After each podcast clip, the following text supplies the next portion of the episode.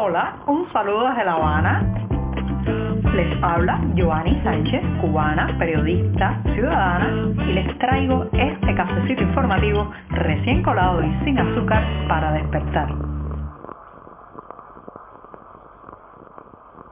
Jueves para zambullirse en la cotidianidad cubana, jueves para comentar las noticias más importantes del día, jueves para darse un buen sorbito de café amargo y comenzar este programa del 29 de febrero de 2024, el último día de este mes. Ya estamos prácticamente a punto de desembarcar en marzo, un mes bien complicado en Cuba y ya les contaré por qué. Así que me voy a dar este buchito mañanero y después paso a contarles los temas principales de esta jornada que ha amanecido soleada, ya la temperatura está subiendo poco a poco aquí en la capital cubana. Voy con el sorbito de la mañana.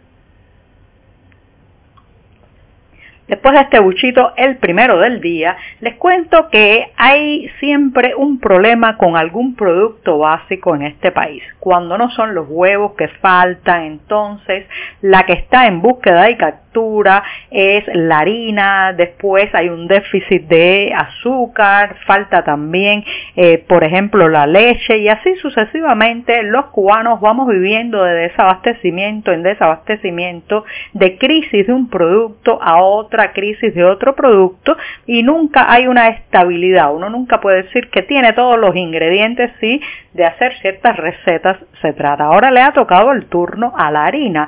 Les contaba en programas anteriores que incluso el régimen ha tenido que confesar que a lo largo del próximo mes de marzo no se podrá garantizar el llamado pan de la bodega, el pan racionado que cada cubano recibe diariamente, que con los años se ha hecho de peor calidad, un tamaño más pequeño, más menoscabado y bueno, pues que ahora va a desaparecer en muchos lugares, incluso hay provincias donde ya se ha anunciado que el pan que se confeccionará en estas panaderías estatales y del mercado racionado será exclusivamente para niños menores de 13 años. En otras provincias están regulando, regulando la venta de pan para unos pocos días a la semana.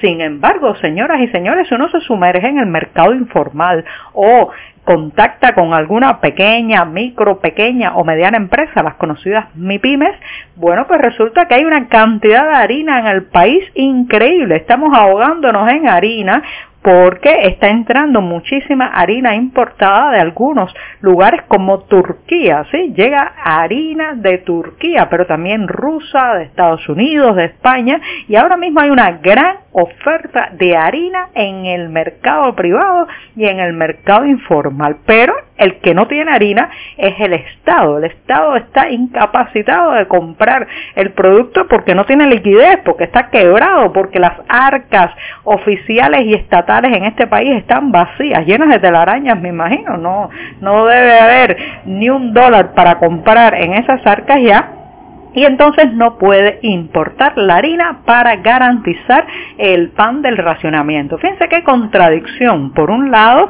tenemos eh, una amplia oferta, variedad, tipo, incluso eh, cantidades. Se pueden comprar sacos de 50 kilogramos, sacos de 25, se puede comprar eh, harina pensada fundamentalmente para repostería o para panificación y además algunos otros ingredientes que llevan este tipo de alimentos y sin embargo cuando uno se asoma a las panaderías controladas por el Estado, los empleados están de brazos cruzados mirando el techo y un cartel de no hay pan hoy.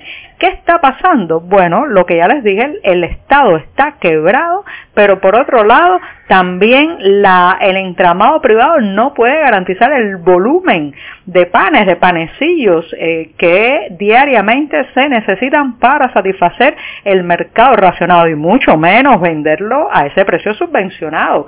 Entonces, por un lado, tenemos harina prácticamente para bañarnos en harina, pero hay mucha gente que se queda sin comer un pan porque no puede pagar los precios del producto en el entramado privado. No lo puede pagar porque no están relacionados para nada con los paupérrimos salarios que reciben. Así que sí, hay harina, harina turca, harina rusa, harina estadounidense, harina española.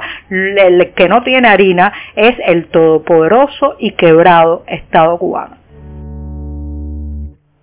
Ayer miércoles, después de grabar y difundir este cafecito, pues se publicó oficialmente la noticia de que la subida de los precios del combustible y también de la tarifa eléctrica para lo que el oficialismo llama los grandes consumidores energéticos se implementará finalmente a partir del próximo primero de marzo. O sea, mañana viernes entramos en ya la parte eh, más impopular de lo que se ha dado en llamar en las calles cubanas como el paquetazo. Esto traerá eh, una subida considerable de los precios de los combustibles. Por ejemplo, el litro de gasolina especial pasará de los 30 pesos que cuesta hoy a valer 156 pesos. O sea, la subida, señoras y señores, es significativa y eh, pues espera que todo esto traiga un, eh, una subida del precio de los alimentos, de la transportación de pasajeros, de todos los renglones, porque ya saben que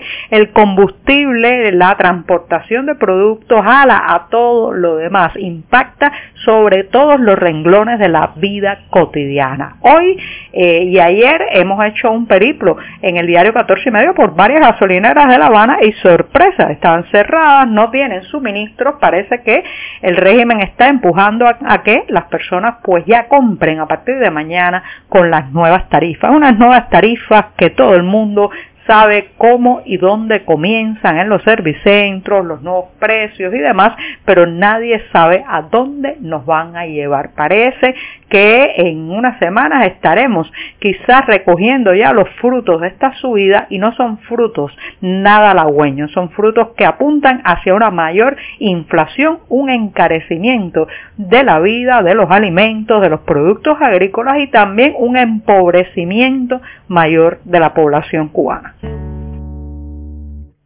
Lavrov, Patruchev, Tito, los cubanos, señoras y señores, ya estamos desorientados, perdidos entre tantos apellidos de altos funcionarios rusos que han llegado aquí a Cuba en las últimas semanas y en los últimos meses. Se trata de una procesión de, las que, de la que les he hablado en este programa que ha ido creciendo en número y frecuencia y que coincide casualmente con los anuncios oficiales de medidas económicas. Así que es muy difícil sacar al Kremlin de nuestra ecuación nacional cuando los enviados de Vladimir Putin arriban a la isla y poco después entonces se publican ajustes tarifarios en la Gaceta Oficial o se hacen efectivos nuevos precios en las gasolineras y en las facturas eléctricas, como ha ocurrido ayer miércoles que se anunció que el paquetazo que inicialmente iba a entrar en vigor en febrero pasado, pues se implementará a partir de mañana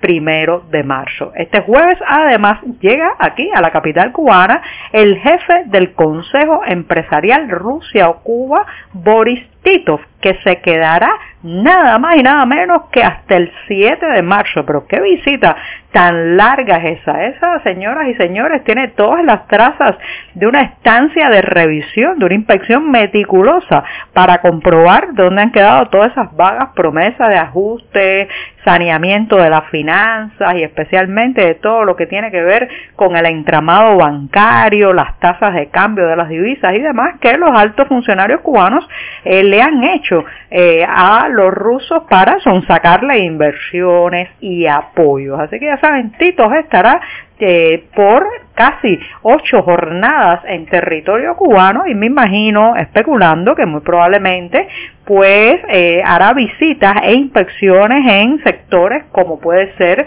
eh, la, el sector azucarero, probablemente agrícola, probablemente bancario, ferroviario y quizás también una, haga una visita a la acería conocida como Antillana de Acero, donde supuestamente los rusos han hecho eh, inversiones de gran calado. Así que ya saben, estamos que quitan, ponen la alfombra roja, vienen más rusos, se van otros y está el, el régimen cubano jugando con fuego, porque ya saben, cuando Moscú desembarca lo hace con todo. A veces, a veces arrasando con las esteras de sus tanques, otras aplastando con su desinformación y sus ajustes. Voy a despedir este mes de febrero en el podcast por todo lo alto porque lo voy a hacer con una recomendación humorística de buen humor en manos de artistas cubanos. Se trata de una presentación que tendrá lugar el próximo 12 de marzo en la ciudad de Zaragoza, España, específicamente en la parte del casco antiguo de esa ciudad y pues allí se estarán presentando los humoristas cubanos Otto Ortiz, Marcos García y Michelle Pentón en un espectáculo que lleva por título uno bastante grandilocuente, la mejor comedia cubana. Se trata, señoras y señores, de un show único y sin precedentes según eh, pues han publicitado sus organizadores y reúne eh, varios monólogos con los repertorios, o sea, con lo mejor del repertorio de cada uno de estos artistas. Así que ya saben, prepárense para una avalancha de risas y una jornada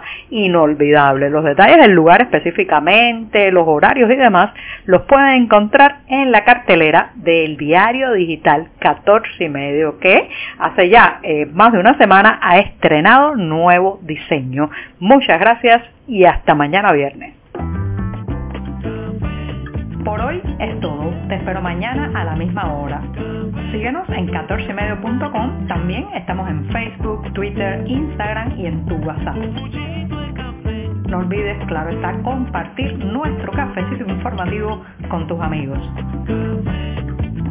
Thank you.